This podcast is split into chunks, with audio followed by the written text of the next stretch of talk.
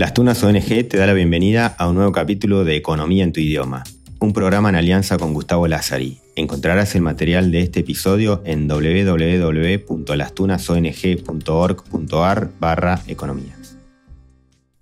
Bueno, en este post vamos a tocar un tema muy importante, sea porque nos aqueja directamente, sea porque empatizamos con personas que caen en este problema, sea porque los países entran en procesos de empobrecimiento paulatino, pero, pero, pero fuerte y consistente, o sea porque en realidad la, economía estudia cómo la gente trata de salir de la pobreza. Cuando decimos que partimos de una, situación donde las necesidades son mayores que los recursos, el hombre, el ser humano inicial, arrancó su vida en estadio de extrema pobreza. Entonces, hoy vamos a hablar de la pobreza. Primero vamos a definirla, vamos a, buscar los métodos de medición. Pobreza es cuando las personas o las familias, depende de cómo se mida, no alcanzan un mínimo de necesidades básicas satisfechas. Hay necesidades que se consideran básicas cuando las personas no alcanzan esas necesidades, se entiende que están en situación de pobreza. Hay dos métodos de medición. Una es un método, consiste, se llama método directo, consiste en identificar el conjunto de hogares que no alcanzan alguna de las necesidades básicas. Se llama método necesidades básicas insatisfechas. Entonces, es cuestión de ver con, mediante encuestas, mediante estudios de campo, ver qué cantidad de hogares no alcanzan alguna de esas necesidades, sea de alimentación, sea de vestimenta, sea de eh, confort mínimo del hogar. Otro método es indirecto. El método indirecto consiste en calcular una suerte de línea de pobreza. Puede ser un método eh, directo a través de la medición de ingresos. Esto se llama pobreza por ingreso. Es decir, calculamos el valor de las necesidades básicas eh, a través de, una, canasta vemos los precios en, el mercado, qué precios tiene cada producto que contribuye al componente de esa canasta, y aquellas familias o personas que no alcanzan el mínimo em, van a ser considerados pobres. El método indirecto, a su vez, tiene dos formas de medirlo. La pobreza absoluta, que es directamente el valor de una canasta fija, que cambiará por la inflación mes a mes, y que eso es como se, aplica en la Argentina, y las personas que no alcanzan a ese, a ese valor, cuyos ingresos totales en, el hogar no alcanzan a ese valor, se los considera pobres. Si la canasta incluye solamente alimentos, se habla de línea de indigencia. Indigencia es cuando en, un hogar los recursos que se generan no alcanzan para una canasta mínima básica de alimentos. Esa canasta se calcula en base a las calorías que cada componente del hogar debe consumir eh, a cada día. Esas calorías están en los alimentos, esos alimentos conforman una canasta. Esa canasta tiene un precio. Pobreza, eh, eso es línea de indigencia. La pobreza, además de, los alimentos, va a incluir algunos servicios, otros bienes como ropa, algunos como esparcimiento y algunos servicios básicos del hogar. Aún así, dentro de la pobreza por ingresos hay dos mediciones. la pobreza absoluta, que es esa línea fija, y la pobreza relativa, que en realidad básicamente Europa utiliza este método, por eso a veces no son comparables las cifras de pobreza en Argentina con Europa, incluso Estados Unidos con Europa, porque Estados Unidos también usa pobreza por ingresos, pero no relativa. Relativa, ¿qué significa? Se calcula el valor medio de los ingresos y serán pobres todas aquellas personas que no alcancen a un porcentaje de ese valor medio. Es decir, si, en determinado país, Alemania, por ejemplo, el valor medio de los ingresos es, digamos, digo, es un decir, 4.000 euros por, por mes, o 3.000 euros por mes, para ser un poquito más, más concreto, quienes ganen 40% menos de esos 3.000 se los considera pobres, independientemente que alcancen o no a la línea de pobreza si lo hubiéramos medido en forma absoluta. Es decir, es una pobreza en términos relativos. ¿Qué tiene de, bueno esto? En primer lugar, que es una medición que te permite una cierta movilidad. Entonces, eh, los pobres irán, son pobres en relación a los medios, pero no porque no alcancen o sí alcancen una canasta mínima. Por otro lado, tiene como defecto, y esto desde el punto de vista como indicador técnico, es que posiblemente estés, no estés midiendo correctamente los pobres. Estás, estás considerando gente pobre que quizás no lo sea. Entonces posiblemente sea destinatario de una política social una persona que de pronto no lo necesita tanto, sino lo necesita en términos relativos, porque quizás si el ingreso fuera muy alto, sería pobre una persona que tuviera eh, un ingreso que le alcanza con creces a necesidades mínimas. Pero bueno, son formas de medir, no confundamos forma de medir con el concepto. El concepto, personas que no alcanzan a cubrir necesidades básicas mínimas. Vamos a, la, Argentina. Entonces, definimos que un hogar en la Argentina es pobre cuando la sumatoria de los ingresos de las personas que lo conforman no alcanza a cubrir esa canasta. El INDEC realiza permanentemente encuestas de hogares, se llama, es una encuesta que se hace dos veces por año, y no tan periódicamente se realiza una encuesta de gastos e ingresos, donde se, se, conoce el consumo de, de, de las de las canastas, de las familias. Quiere decir que la composición de las canastas no, es caprichosa, depende de cada, de, cada país qué es lo que consume para eh, poder alimentarse. Entonces, eh, de esos bienes se calculan los precios. Vamos a datos de la Argentina.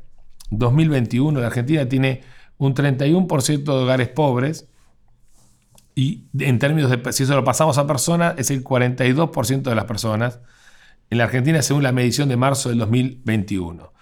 Eh, indigentes es 7.8% de los hogares y 10% eh, de las personas. Es decir, no voy a dar números porque si pasa el tiempo los números van a quedar rezagados, pero casi 4 millones de personas, el número de ingresos, ¿no? 4 millones de personas en Argentina no alcanzan eh, sus ingresos para comer y cerca de 16 millones de personas en Argentina son pobres, casi 20 millones, porque ya somos casi 45 millones de habitantes. ¿Qué pasó en el mundo con esto? Primero, la, medición en el mundo también tiene una, medición por ingresos. El Banco Mundial utiliza un dato que es muy interesante, que es cantidad de dólares por día que genera una persona. Se entiende que en el valor constante de esos dólares puede adquirir eh, las calorías necesarias y eh, define extrema pobreza a las personas que consumen menos de dos que tienen dos dólares por día digamos, generan menos de 2 dólares por día. Medida así, la pobreza en el mundo, eh, por primera vez, desde que se creó la, desde que el homínido apareció en la Tierra, la pobreza empezó a bajar hacia el año 2000. Nunca había bajado en términos eh, absolutos, siempre bajaba en términos relativos. Cada vez más gente salía de la pobreza, pero como había más personas, el número de pobres iba incrementando. Esto por primera vez cambió la curva en el año 2004, 2005. Ahora vuelve a aumentar un poco por el tema de la pandemia, pero la realidad es que la pobreza en el mundo extrema se ha desplomado. Y se ha desplomado en un fenómeno interesantísimo de eh, multiplicación por 7 de la población. Es decir, el mundo tenía hacia el año 1820 mil millones de habitantes, hoy tiene 7 mil, y hoy en extrema pobreza hay 500 millones de habitantes. Entonces, no solo el mundo generó riqueza para los que estaban, digamos, para ese mil millones de habitantes, sino para seis mil millones de habitantes adicionales. Es decir, casi podemos decir que la, extrema pobreza en el mundo es un problema casi resuelto. Ahora, indicadores de estos hay, hay, muchos. Quizás el más, el más fuerte es la medición del PBI per cápita en el mundo, que durante miles de años estuvo en un valor constante, el mundo no subía nunca de 100 dólares por, eh, por habitante por año y hoy tiene un promedio de 6.500. Esto pasó a partir de la revolución industrial del año 1750 a 1850. El mundo hizo, cuando uno ve la serie de PIB per cápita, el mundo pega un salto muy importante y una aceleración prácticamente sin techo. Ahora, es decir, ¿qué quiero decir con esto? La pobreza del mundo encontró solución. Eh, si bien era la obviedad de la historia de toda la humanidad, en algún momento encontramos la solución.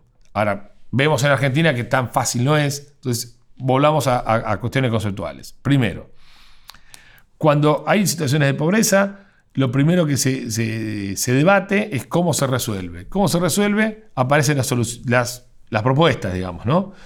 Una propuesta puede ser la distribución del ingreso y las medidas de proponer la igualdad. ¿Qué sucede cuando se distribuye el ingreso? ¿Qué significa distribuir el ingreso? Ya habíamos dicho que en cada acción cotidiana las personas que invierten distribuyen el ingreso porque contratan capital, trabajo y tierra y lo que distribuyen es el ingreso por ventas, que de las ventas que realizan cuando compran capital, trabajo y tierra, están distribuyendo el ingreso. Bueno, puede ser que eso genere situaciones de pobreza o, coexista con situaciones de pobreza. Ok, veamos qué es una política distributiva. Una política distributiva de ingresos significa, supongamos una persona que gana 100, se le cobran 20 de impuestos y esos 20 van a otra persona que gana 60. Entonces, la persona que gana 100 va, a pagar, va, va, tener un ingreso de 100 menos 20, le quedan 80. La persona de 60 va a recibir un subsidio de 20, los dos van a tener 80 en el momento 2. ¿Estamos de acuerdo? Ahí tenemos una política de igualdad de ingresos. Esto en la foto, digamos, puede sonar lindo, no hay ningún problema. La vida no es una foto, la economía no es una foto, es una película. En el momento 2, la persona que gana 100 va a decir, ¿para qué voy a ganar 100? ¿Para qué voy a trabajar por 100 si total me voy a quedar con 80? Esa persona está desanimada a producir y a trabajar, por lo tanto en el momento 2 gane 80 pero le van a cobrar un impuesto del 20%, entonces va a perder 16 y va a poder consumir 64. La persona que gana 60 dice, ¿para qué voy a trabajar por 60? Si total a mí me van a llevar el ingreso a 80. Entonces posiblemente trabaje por 40. ¿Ok? Entonces, esa persona va a ganar 40, le van a, a, dar un subsidio de 16 y va a tener un ingreso de 56. Ni siquiera alcanza la igualdad. Vamos a tener que cobrar otro impuesto adicional al de 80, posiblemente un impuesto de 4, para que le queden 60 y a la persona que ganaba 56 más los 4 le quedan los 60. ¿Qué quiero decir?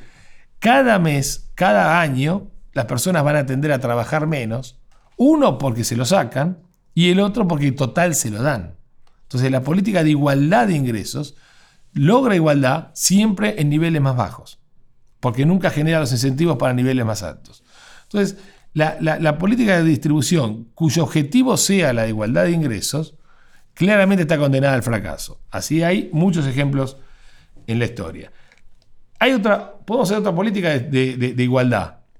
En, lugar de igualdad de ingresos, igualar oportunidades. Y acá vamos a tener un problema con la palabra. El problema es la palabra igualdad. igualdad. ¿Por qué? Porque no es factible, no es práctico, no es posible igualar oportunidades. ¿A qué voy? Podemos tenerlo como objetivo, podemos tenerlo como, como, objetivo a, llegar, pero la realidad es que nunca se van a igualar oportunidades porque todas las personas son distintas, todos los contextos son distintos, todas las situaciones son distintas. Entonces, a ver, si me ponen a igualar oportunidades con Messi, podemos estar tres vidas, pero nunca vamos a pegarle a la pelota igual, por más que tengamos la misma cantidad de pelotas. La realidad y ahora lo vamos a ver, es que las economías salen con cantidad de oportunidades. Es cantidad y variedad, y no igualdad. Lo pongo un ejemplo futbolístico. Palermo hizo muchos goles, pero nunca le tiraban los centros iguales. Eran siempre distintos. Y eran muchos centros. Como eran muchos, el tipo embocaba muchos. Si le hubieran tirado tres centros por partido, seguramente no hubiera sido un goleador.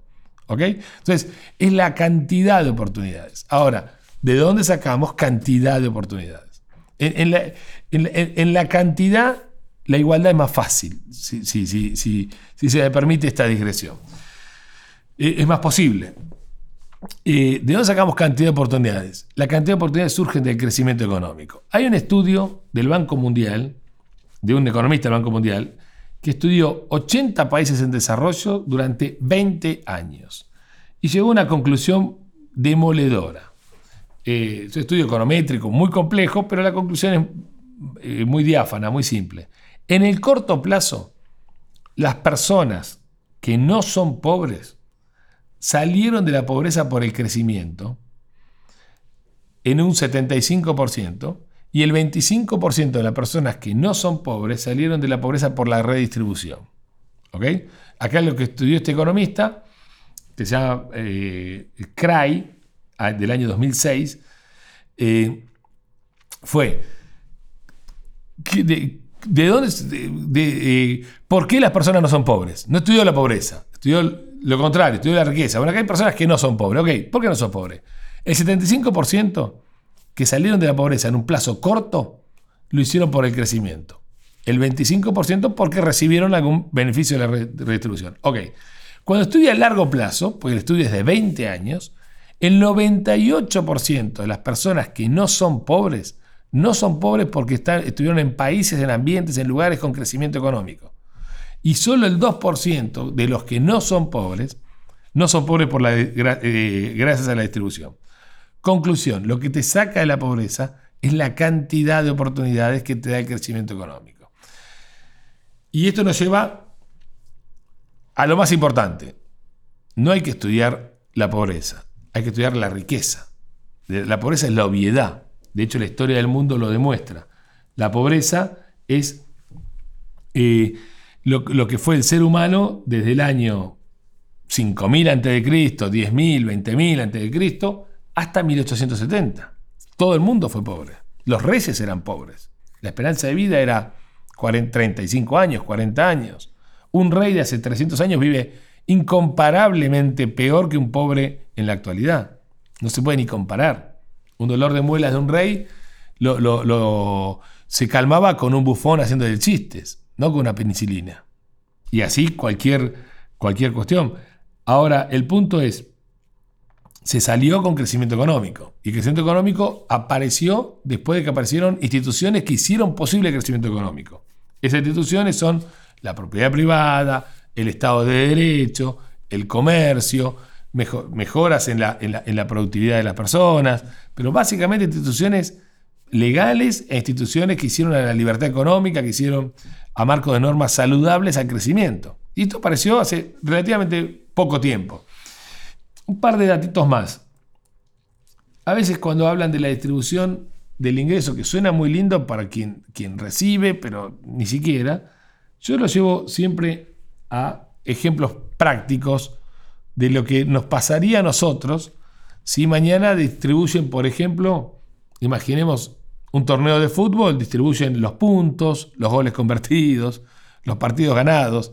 Lo veríamos como una injusticia y lo veríamos con muy poco incentivo para quienes recibimos, yo soy un hincha de un equipo chico, recibimos los puntos de los, de los, de los equipos grandes, pero sea, hasta, hasta perdería la gracia. Bueno, en economía no hay tantas gracias, digamos, porque es un chiste, pero sucede lo mismo. Y un dato no menor, que tiene que ver mucho con esto, los países con distribución del ingreso más regresiva son los países con inflaciones más altas. Entonces, la economía es un sistema de vasos comunicantes. Hoy no estábamos hablando de inflación, pero la inflación afecta enormemente al tema de la distribución del ingreso y a la pobreza.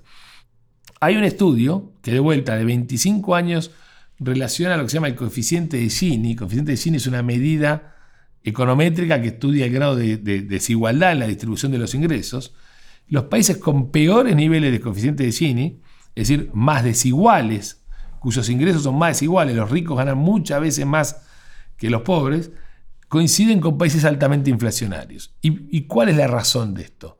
Que la inflación es un impuesto a los saldos monetarios, es un impuesto inflacionario, es un impuesto al pobre. Los pobres no pueden defenderse de la inflación.